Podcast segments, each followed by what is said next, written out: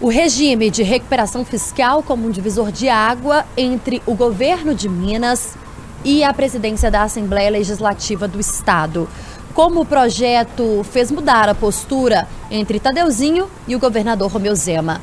No cenário federal, a preocupação do governo do Brasil com a relação e os estados. A gente fala sobre esses e outros assuntos na edição desta semana do podcast 3 sobre os 3.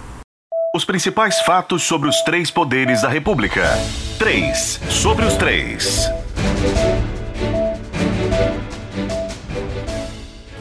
Olá, tudo bem? Seja muito bem-vindo, seja muito bem-vinda a mais uma edição do 3 sobre os 3 Estão comigo hoje aqui na bancada a editora de política do jornal Tempo, Marina Schettini. Oi, Marina. Oi, Thalita. Um prazer estar aqui, um prazer estar com você, essa bancada feminina hoje. Pois é, feminina, então a gente não precisa nem dizer quem não está aqui, né? É. Mais uma vez de férias. E da capital federal, falando com a gente, a editora-chefe de O Tempo lá em Brasília, Francine Ferreira. Oi, Fran. Oi, Thalita. Oi, Marina. Tudo bem? bem? Muito bem, Fran, tudo bem. Então, já notaram aí a falta de Guilherme Ibrahim viajando de novo, Marina? Pai, eu não entendo. Por que, que ele tem mais férias que qualquer trabalhador normal? Não consigo é, entender. O, o, o, regime dele de férias é, é diferente. É diferente. A gente vai, a gente CLT é diferente dele, né? não, não tô entendendo essa lei trabalhista. Eu aí. acho que é uma coisa que a gente pode levar para uma discussão mais para frente. Podemos, é. podemos sim. Meninas, vamos começar falando. Não poderia ser diferente, né, Marina? Nosso assunto local, assim a gente chama, inclusive, nas nossas reuniões de pauta. Não tem como fugir do assunto RRF, ou Regime de Recuperação Fiscal, e mais precisamente a postura do presidente da Assembleia Legislativa de Minas Gerais, o deputado Tadeuzinho, que passou de um deputado calmo e tranquilo, um presidente muito elogiado pelo governador Romeu Zema, inclusive, para um opositor e um crítico àquilo que propõe o governo de Minas. O que, que fez o deputado Tadeuzinho mudar de postura assim nesta semana mais especificamente? Ó, Thalita, foi uma semana só de notícia ruim para o governo no plano dele de aprovar o regime de recuperação fiscal na Assembleia. A gente começa aí desde o fim da semana, lá na sexta-feira, no fim de semana também. O nosso repórter aqui, o Gabriel Ferreira Borges, trouxe um monte de informação com exclusividade. Ele teve acesso à análise feita pelos consultores da Assembleia e mostrava ali congelamento de concurso, apenas dois reajustes durante os nove anos de vigência do plano pela inflação, não é nem reajuste, é recomposição inflacionária de 6% num período que só a inflação prevista é de 27%. Então, muita notícia diferente do que o Zema vinha prometendo que ia fazer. Aí depois, já na segunda-feira, a gente tem o presidente, como você bem disse, Tadeu, Tadeuzinho, né, Tadeu, Tadeu Martins Leite, chamando uma coletiva um presidente que, desde que assumiu, optou ali pela descrição, fala muito pouco, então ele convida a imprensa para falar que o plano apresentado pelo governo não serve, falando que esse plano só vai adiar um problema, que ele não soluciona o problema da dívida, que o governador está deixando para o próximo governador e para o próximo presidente da Assembleia discutirem um problema que vai estar ainda maior. Então, essa é uma notícia muito ruim para o governo. É, o pessoal da base diz que não há um problema entre os dois Mas é uma, ele marca a posição muito claramente quando ele faz isso, quando ele chama a imprensa para poder fazer isso. É uma postura e, diferente daquela que ele está acostumado, né? Sim. Você trouxe muito bem. E aí. a gente precisa lembrar que é o presidente da Assembleia que faz a pauta. Sim. É ele que dita como que o trabalho da Assembleia vai ser feito. A gente não precisa ir muito longe, a gente pensar aí como foi a relação do governo Zema com o antigo presidente, com Agostinho Patrus, foi muito difícil. Até para usar o próprio RRF, ele está pautado lá, ele está mandado para a Assembleia desde 2019 e ele não foi nem pautado pela presidência para poder ser discutido na casa. Então, esse ok do Tadeuzinho é muito importante para o Zema, para os planos do Zema e para a tramitação. E a gente precisa lembrar também que o prazo é muito curto. Quando o Tadeuzinho chega e diz, olha, esse plano não serve, temos que discutir hoje, o governo tem dois meses para fazer essa discussão, menos de dois até, porque no dia 20 de dezembro cai a liminar do STF, o governo do estado precisa voltar a pagar a dívida, e é muito dinheiro. E quando o Tadeuzinho diz, olha, não vamos votar, vamos discutir, fica muito complicado. E, e fica governo... complicado, Marina. É, a gente vai voltar aí na, na, sua fala, mas acho que é importante também, eu já vou até aproveitar e perguntar a sua opinião. Porque, assim, sempre vai voltar. Quando a gente discute, por exemplo, essa questão do reajuste dos servidores, a população sempre volta naquela questão. Mas o governador aumentou o seu próprio salário. E um aumento significativa, ainda que com toda a explicação do governo e do grupo técnico do governador Romeu Zema, para a população, para quem vota lá no final e para quem escolhe o seu representante, sempre vai ser a escolha do governador em aumentar em 300% o seu próprio salário em congelar o aumento do servidor público. É, o argumento do governo, assim, realmente, o salário do governador, do vice, dos secretários, que inclusive você tem que ter gente qualificada, estava defasado realmente. Mas timing é um negócio extremamente importante na política. E quando a Assembleia faz esse estudo técnico, quando traz esses dados, quando a gente começa a divulgar isso, governador vai congelar os concursos, governador vai dar só 6% se a gente somar os dois percentuais, um em 2024 e um em 2028. Isso traduz para a população, porque por enquanto era uma coisa muito técnica, não tinha dado, não tinha número. Quando você traduz, quando você traz exemplos, quando você apresenta isso de uma forma mais clara para o servidor, você desperta aquilo também no funcionalismo. A gente conversando com o pessoal da base, eles até usam um argumento assim: olha, mas conversa ali com um deputado do Rio ou com, com, com algum deputado do Rio Grande do Sul, por exemplo. Ele vai falar que os servidores estão gratos porque pelo menos eles estão recebendo o salário. Ai, mas espera aí.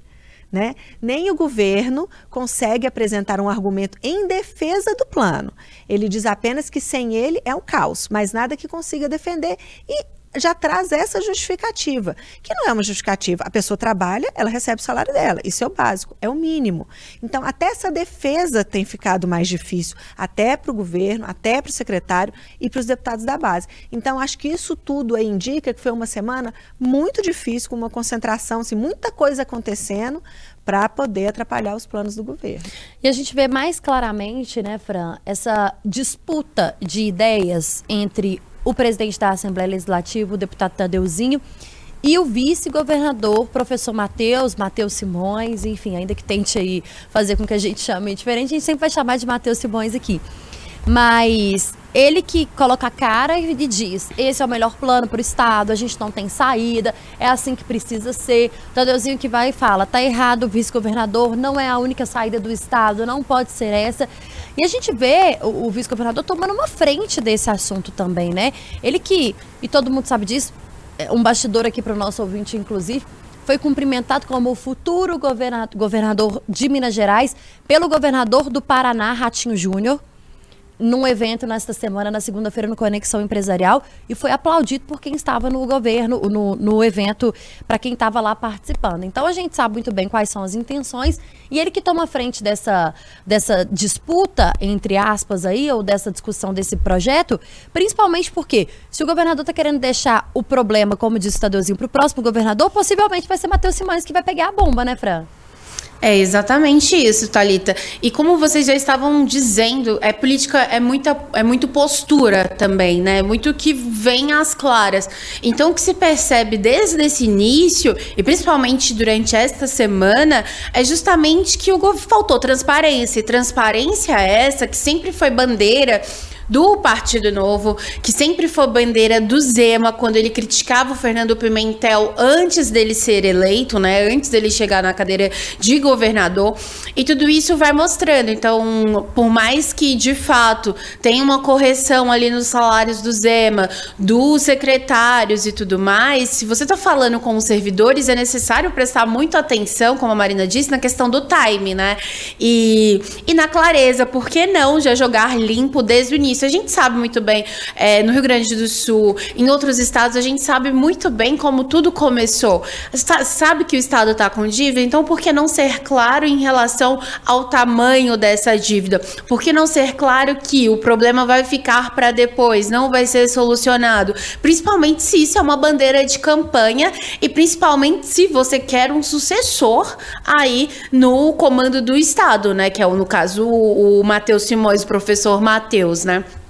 E quando você percebe uma pessoa como Tadeuzinho, que a vida toda, antes de ser presidente, quando era secretário da mesa e tudo mais, sempre foi muito comedido nas palavras, sempre adotou uma postura calma, tranquila, e ele até mesmo evitava dar entrevistas, evitava se posicionar. Quando, quando você vê essa mudança de postura, mostra que nem, é, o Zema e os seus auxiliares, eles estão conseguindo segurar a bomba nos bastidores, porque no fim, isso também vai para a base. E base essa que é, vão, vai eleger aí o, os deputados estaduais, eles já estão de olhos, porque no ano que vem é eleição municipal. Então, o que mais tem é prefeito também pedindo apoio, vereador pedindo apoio. Então, é um jogo de dominó aí que se afeta um, vai afetar todo mundo. E um, um outro, uma outra coisa que a gente pode colocar também nessa equação, que não está nada fácil de ser resolvida para o Zema, é a própria relação aqui em Brasília com o Fernando Haddad. Então, você tem um, agora um governo do PT. O Zema sempre foi apoiador do Jair Bolsonaro e depois, agora, ele tem tentado se distanciar, como a gente já falou aqui no podcast também, inclusive. E agora é do, é, depende, querendo ou não, também de uma interlocução muito clara com a Receita Federal. Por quê? É, com a Receita, não, com o Ministro, Ministério da Fazenda, né? Porque é, Será que o Zema já, e o governo já tinham jogado limpo também sobre esses números com aqui com a Secretaria do Tesouro Nacional? Então tudo isso se coloca também nessa soma, nessa subtração, nessa equação toda, nessa matemática que não está nada fácil. Fato é, o governador vai se vai tendo a imagem aí desgastada e Matheus Simões o que, que ele vai fazer? Ele vai se mostrar como um salvador disso, vai se deslocar. Qual que é interessante agora muito a gente observar qual que vai ser a postura dele adotada para as próximas semanas aí, se ele quiser ser governador de Minas mesmo. Eu não consigo entender muito esse, essa, esse planejamento do governo porque agora a gente está falando que o Tadeu chega a dar essa declaração, o governo tem dois meses para poder discutir. Ah, não vai dar tempo, o pessoal do governo dizendo, ah, mas agora que ele fala que não vai dar tempo, mas o governo demorou aí cinco meses para enviar esse plano para a Assembleia, porque pela lei ele teria que ter enviado esse plano lá em maio, quando ele enviou um plano para o Tesouro. Então ele deveria ter enviado para a Assembleia, publicado no Diário Oficial, que é o Minas Gerais aqui, né, o nosso Diário Oficial, não fez nenhum dos dois. Depois que o Tadeu, que eles pedem o desarquivamento, que o Tadeu Martins Leite chega lá e fala: olha, nós só vamos discutir quando a gente souber o que, que a gente vai discutir. Então a gente precisa do plano. Aí vai lá, envia o plano. E agora o governo Zema está tentando uma audiência com o ministro da Fazenda, que é o Fernando Haddad, para poder discutir o plano. Poxa, é muito difícil entender como que funciona isso, né? O governo Zema, né, o governador em específico, ele nem foi só um apoiador do Bolsonaro. Ele sempre foi um crítico muito voraz, muito do PT. E agora ele depende deste governo. Então eu, é, é, difícil entender como que ele acha que ele vai viabilizar isso nesse tempo e o que, que ele espera conseguir agora. A gente está no final de outubro, 20 de dezembro é o prazo, agora procurando o governo federal. É, e, e, e essa relação que não foi amenizada, né, Marina? Em momento algum. Eu lembro bem do, do dia da votação no segundo turno. E a gente falou tanto sobre isso aqui. É, quando o governador Romeu Zema foi questionado pela nossa reportagem, né? E o governador, o senhor que teve um papel importante na campanha do ex-presidente Jair Bolsonaro, pediu tanto para que as pessoas conseguissem é, é, apoiar, para que os prefeitos mineiros apoiassem. Ficou marcado no Brasil inteiro o apoio que mais 70% dos prefeitos em Minas deram ao ex-presidente Jair Bolsonaro. E o governador Romeu Zema, naquele dia, disse assim: que seja feito melhor para o Brasil. Muito diferente daquela, daquela declaração que ele tinha dado no primeiro turno das eleições. E a gente falava, será que já começa a adotar uma postura diferente? Os deputados mais eleitos, tanto no Estado quanto no Brasil, Bruno Engler e Nicolas Ferreira, que fizeram uma crítica ao vivo logo quando o resultado saiu aqui também. Né, quando a gente falava sobre o resultado das eleições e os deputados falavam: governador Romeu Zema, ah, lá no primeiro, no primeiro turno, deveria ter colocado mais o pé na campanha e não colocou. O governador deveria ter apoiado. Então, ele que veio com essas críticas, mudou a postura no segundo turno, ficou mais presente. E que depois, ainda que o governo do PT, ainda que o presidente Lula eleito, poderia ter tentado amenizar essa relação tão ruim entre Estado e o país e não fez. Então agora é um bom questionamento quando você diz, ô, ô Marina, quando você traz aqui esse ponto pra gente, de o que, que é que vai fazer o governador Romeu Zema, né? Nós estamos falando de, de um estado que depende sim dessa relação e dessas decisões. Não é uma prefeitura que tem outras arrecadações e que consegue se desenvolver, ainda que faça oposição ao governo do estado, por exemplo. Nós estamos falando de um governo estadual que depende e muito dessa relação com o governo federal. Aliás, É, falta um, é um amadorismo também numa articulação política quando você não joga limpo com o próprio presidente da Assembleia, né, gente? Então, assim, a gente sabe que acordos são feitos o tempo todo nos bastidores e tudo. Então, por que não jogar limpo de uma vez? Deixar depois que técnicos descubram uma questão e isso vira uma bola de neve ainda maior. Então, só um adendo que lá no início, que sempre se falava era: será que Romeu Zema vai aprender a ter tato com, com os deputados, com os parlamentares? No meio do campo mostrou ah, que ele teria. Mas agora tá deixando claro que se você, você tem que conversar, você tem que, que ver os negócios antes, né? Não é dá pra simplesmente chegar com surpresa. Oi, tem 210 bilhões aqui, não é mais o que eu tinha falado antes. Então é bem complicado, né? É isso, não dá para entender por que o governo não enviou o plano para a Assembleia. Será que ele estava contando tanto que a articulação política dele estaria sensacional, que ele poderia mandar um projeto, só me autoriza a aderir esse esse é. regime de recuperação fiscal aí e depois eu explico como é que vai ser. Exato. Será que ele pensou que seria assim, né? Porque, por que não enviar este plano? Por que esconder o plano? Não Com eleição municipal no ano que vem. Exatamente. Assim, eu também, para mim, essa conta não fecha. E, assim, é também você você duvidar muito numa capacidade aí dos deputados também de fazerem as contas, de analisarem, né? Não dá para cometer um tipo de erro desse, assim. Logo o governo, gente, que fala tanto em governo técnico, né? É. Fala tanto em governo de experiência e não de articulação política, a gente já sabe muito bem que não tá dando certo.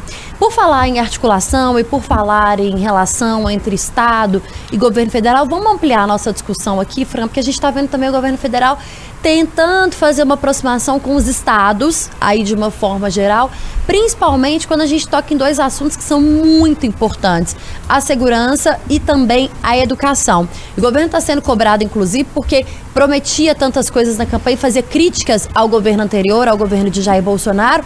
Mas agora, por exemplo, na Bahia, onde a gente tem um estado que é liderado pelo PT, mas que está sofrendo as consequências de não conseguir pensar e organizar esses pontos que são muito importantes, fazem aí pilares importantes, educação e segurança pública. Exato, a gente tem falado, é, tem mostrado muito essa questão, como que tá aí a questão da onda de violência no Rio de Janeiro agora, com Cláudio Castro, com Eduardo Paz vindo aqui em Brasília para tentar chegar no meio termo, não só com o governo federal, mas pedindo apoio também do Senado, da Câmara dos Deputados.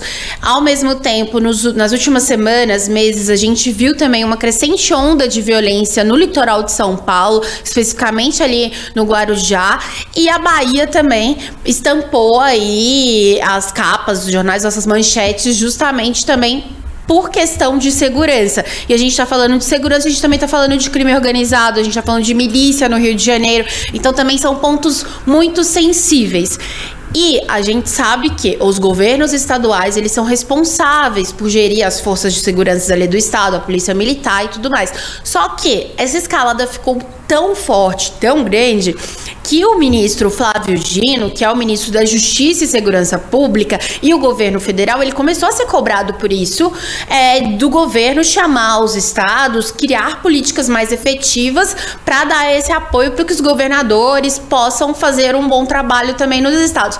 Só que, vamos acrescentar isso, um outro ponto político muito importante, que é o ex-presidente Jair Bolsonaro, é um dos principais pontos que ele sempre pregou na campanha, então, durante também todo o governo dele, foi o que teve destaque, foi justamente da segurança pública. Bom, fechado esse parênteses, agora voltando, o Flávio Dino, ele ainda encontra um outro problema, que é quando o nome dele começou a ser especulado para ele ocupar uma cadeira da Rosa Weber, a ministra que ela se aposentou de forma compulsória no início desse mês, quando ela completou 75 anos. Então, o nome do Flávio Dino também começou a ser ventilado para STF e então ele começou a vir ainda mais a público público, por mais que nos bastidores ele já tenha, já é chamado de o comentador geral da República, porque tudo ele sempre tem comentado essa postura, inclusive desagrada algumas, alguns aliados, enfim, aliados não dele, né? Porque os aliados não iam falar mal, mas aliados aí do governo.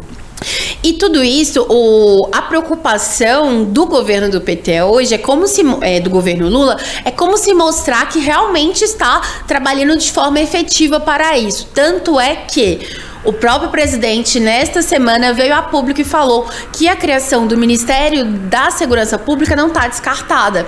E isso que o Flávio Dino coloca panos quentes, fala que o presidente não conversou com ele e tudo mais. Só que não, isso tem sido comentado assim. Gente, não importa, tem, tem temas que eles são realmente mais caros a qualquer político, qualquer governante, que é educação, saúde e segurança pública. Então, o Dino hoje, ele tá ali numa corda bamba, pode é, ver aí a pasta que ele comanda desmembrar, que tem outra coisa. Todo mundo quer o Ministério da Justiça. Agora, a segurança pública é uma pasta mais complicada de se administrar, né? Então, como que vai ficar essa divisão? Porque se dividir mesmo, ele vai perder muita força, inclusive para ter um nome aí para ele ir pro STF. E, e por que toda essa preocupação, além do fato da segurança pública em si, né, dos cidadãos? É porque o governo do PT tem essa preocupação realmente de parecer de que não está agindo de forma efetiva. E, de novo, é, ano que vem a gente tem eleições municipais. E quando vocês têm um presidente, o presidente quer, obviamente, que o seu partido tenha mais prefeituras, tenha mais municípios. Então tudo isso impacta muito de, diretamente. E fora que isso mostra também uma falta de unificação. Então hoje essa é uma grande preocupação, principalmente que também os estados, por exemplo, como a Bahia, que é governado pelo governo do PT, ele tá aí entre essas manchetes, essas notícias nada boa, boas em relação à segurança pública, então isso coloca em xeque o trabalho aí da presidência, o trabalho do governo federal. Eu queria falar só um pouquinho dessa história do governo com os estados. A gente. Gente, porque tá nos acompanhando o podcast, eu tô rindo da Marina, porque ela falou, você falou igual criança agora na escola. É. Só um pouquinho, é, sabe? tia, não, tia, é porque... Posso, tia? Professora, posso? Diga. Tá. Não, porque a Fran estava falando do, do movimento do governo federal e eu acho que a gente já pode ver esse movimento do governo Lula, da gestão 3 do Lula, desde o início dele. Já lá no começo, quando ele assumiu, já no finalzinho de janeiro, que ele chamou aquela reunião dos governadores, o governo Bolsonaro foi muito criticado pela relação dele com os governadores. Ele não tinha relação nenhuma, sequer com os que eram da base dele ali. Imagina a oposição, era praticamente um inimigo. Na época da pandemia, inclusive, essa relação ficou ainda pior, porque o então presidente culpava os governadores pelos impactos econômicos ali da pandemia. Então, essa relação era muito ruim. O Lula já veio com essa proposta lá no fim de janeiro, ele chamou os governadores todos, para que eles fossem a Brasília, levassem as suas demandas. Depois, ali no, no mesmo dia, ele criou ali um conselho que envolvia prefeitos, governadores, que inclusive dizendo que eles iam participar da elaboração do PAC 3, que é ali o principal programa de infraestrutura do governo. Quando ele fez um anúncio do PAC 3 também, ele teve ali o Cláudio, Cláudio Castro, que é do PL, partido do ex-presidente Bolsonaro, que foi vaiado, ele defendeu ali o Cláudio Castro. Na divisão dos investimentos do PAC, Rio, São Paulo e Minas Gerais, que são três estados governados por opositores ao governo petista, foram os que mais receberam é, recursos, né? Tem, vão, tem mais previsão de investimento nesse programa. Então a gente vê um movimento como um todo do governo federal para fazer essa aproximação. Acabou de sancionar também o Lula, acabou de sancionar o projeto que traz ali a compensação pelas perdas do ICMS para estados, municípios também. Era uma coisa que salva ali os municípios com a compensação de perda de fundos de participação de municípios municípios, então era muito importante para essa parte ali, né, para as prefeituras. Então tem esse movimento todo. E quando a gente fala de segurança, eu acho que o que fica mais latente ali é o caso da Bahia, porque Bahia é vitrine do governo petista. O PT está governando ali há 16 anos, desde 2017. Então, quando a gente tem um governo, que é o Estado, que é o responsável pela segurança pública, governado pelo PT há tantos anos, que é o partido da presidência, isso pega muito mais forte no governo federal. E a oposição, essa oposição, a oposição quando o governo Bolsonaro estava presente, a oposição sempre vai fazer isso, né, gente? Sabe que não é atribuição federal, é, sabe que não é atribuição federal, mas sabe que é um tema de muito apelo político, então vai usar aquilo como se não soubesse que não é uma atribuição federal. Então vai jogar nas costas do governo federal. E o governo federal, por sua vez, também fazendo seu papel. Como Lula disse aí agora essa semana, dizendo: olha, eu poderia muito bem ficar lá da minha casa sentada, assistindo as cenas do Rio e não fazer nada. Deixar ali para o governo estadual resolver o problema dele, mas eu não consigo fazer. Tá de um jeito ou de outro dizendo: olha, a atribuição não é minha, mas eu, como sou muito bonzinho, vou ajudar. Como, como... quero salvar né, o Brasil. Isso. Como fez Flávio Dino também, dizendo: olha, vocês querem que eu faça o quê? Que eu chego lá e interfira? no Rio de Janeiro, eu não sou o governo do Rio de Janeiro. Eu não posso chegar lá fazendo o que eu quiser. Então, cada um no seu papel aí. É, e, e Fale para outros pontos também, como o caso das chuvas, por exemplo, né? Que cada governo precisa lidar com o seu problema. Que problema, né, gente? Aí, infelizmente, tantos Rio Grande do Sul, a gente fala do Paraná, é, é, Minas, que, que a gente já teve cidades aí atingidas forte chuva, Lavras no sul de Minas, mas o governo federal que fala, vamos enviar recursos, mas o governo do estado, ou o prefeito, ou isso ou aquilo. Então a oposição sempre vai fazer o papel de oposição, como a Marina bem colocou aqui, o papel da crítica e o governo sempre vai tentar, naquilo que, que pode, dizer que a responsabilidade do governo federal não é minha, mas eu vou tentar ajudar e o governo local, aquele que sim que tem que responder, vai dizer, ok, mas o governo também não ajudava a gente nisso e nisso e aquilo.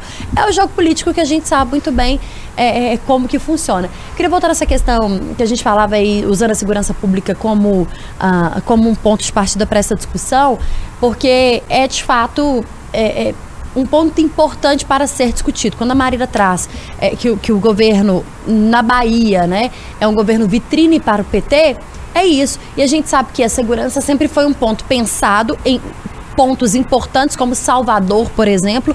Turista que vai ao Salvador é avisado. É, é, tipo Rio de Janeiro. Não sai de anel, colar, telefone na mão. Pelourinho, que é um ponto turístico importante, é um ponto de crime e que você não sabe se você vai conseguir voltar para o hotel que você vai estar. Mas como explicar se é um ponto tão criticado pelo governo quando era oposição mas é uma situação cara já nessa vitrine do governo federal e do PT há tantos anos no comando, né, Fran? É, então, e eu tava lembrando aqui enquanto vocês estavam falando também, é, essa questão que a gente tá falando de estados, de municípios, que tem um bastidor até durante essa semana que o pessoal, é, eu falo, o pessoal de Minas tá doido, porque me falaram desse jeito.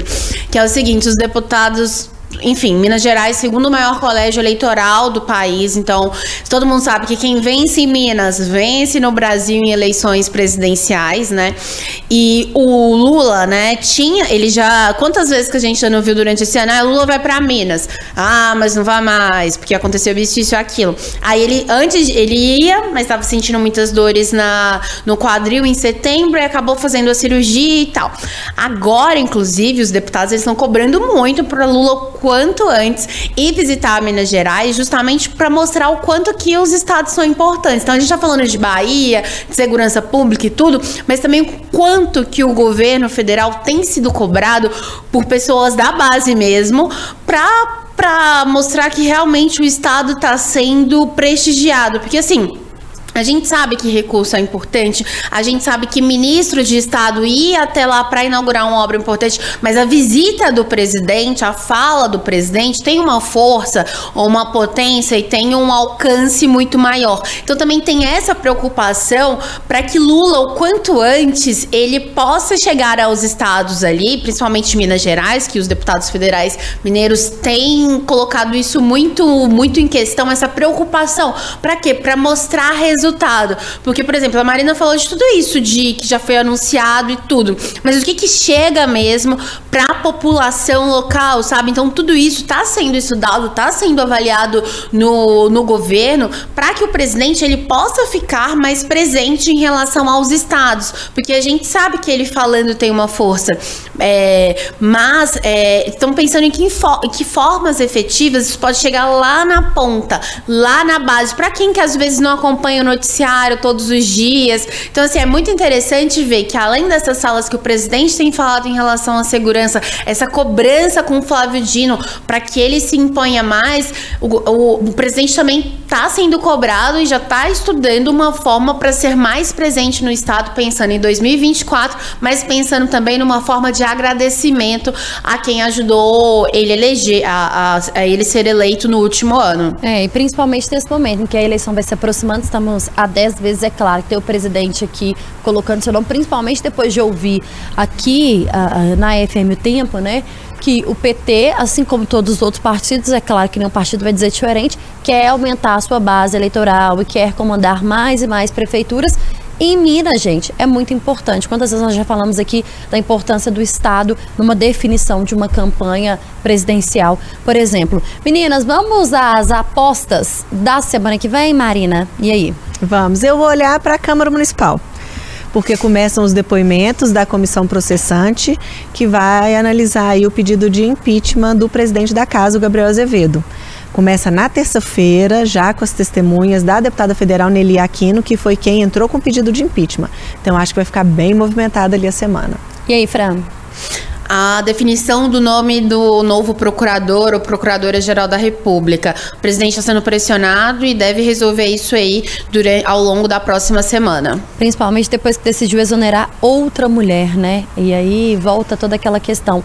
O governo não era um governo que ia priorizar as mulheres também? Qual é o espaço que o governo tem agora ou que as mulheres têm agora, principalmente depois da saída da presidente Rita Serrano, presidente da Caixa Econômica Federal, e situação que vai ficando complicada mais para o governo. Eu aposto uh, nas, nos protestos, gente, das classes, dos servidores, segurança pública, educação, saúde no, em meio a essa discussão aí ao regime de recuperação fiscal.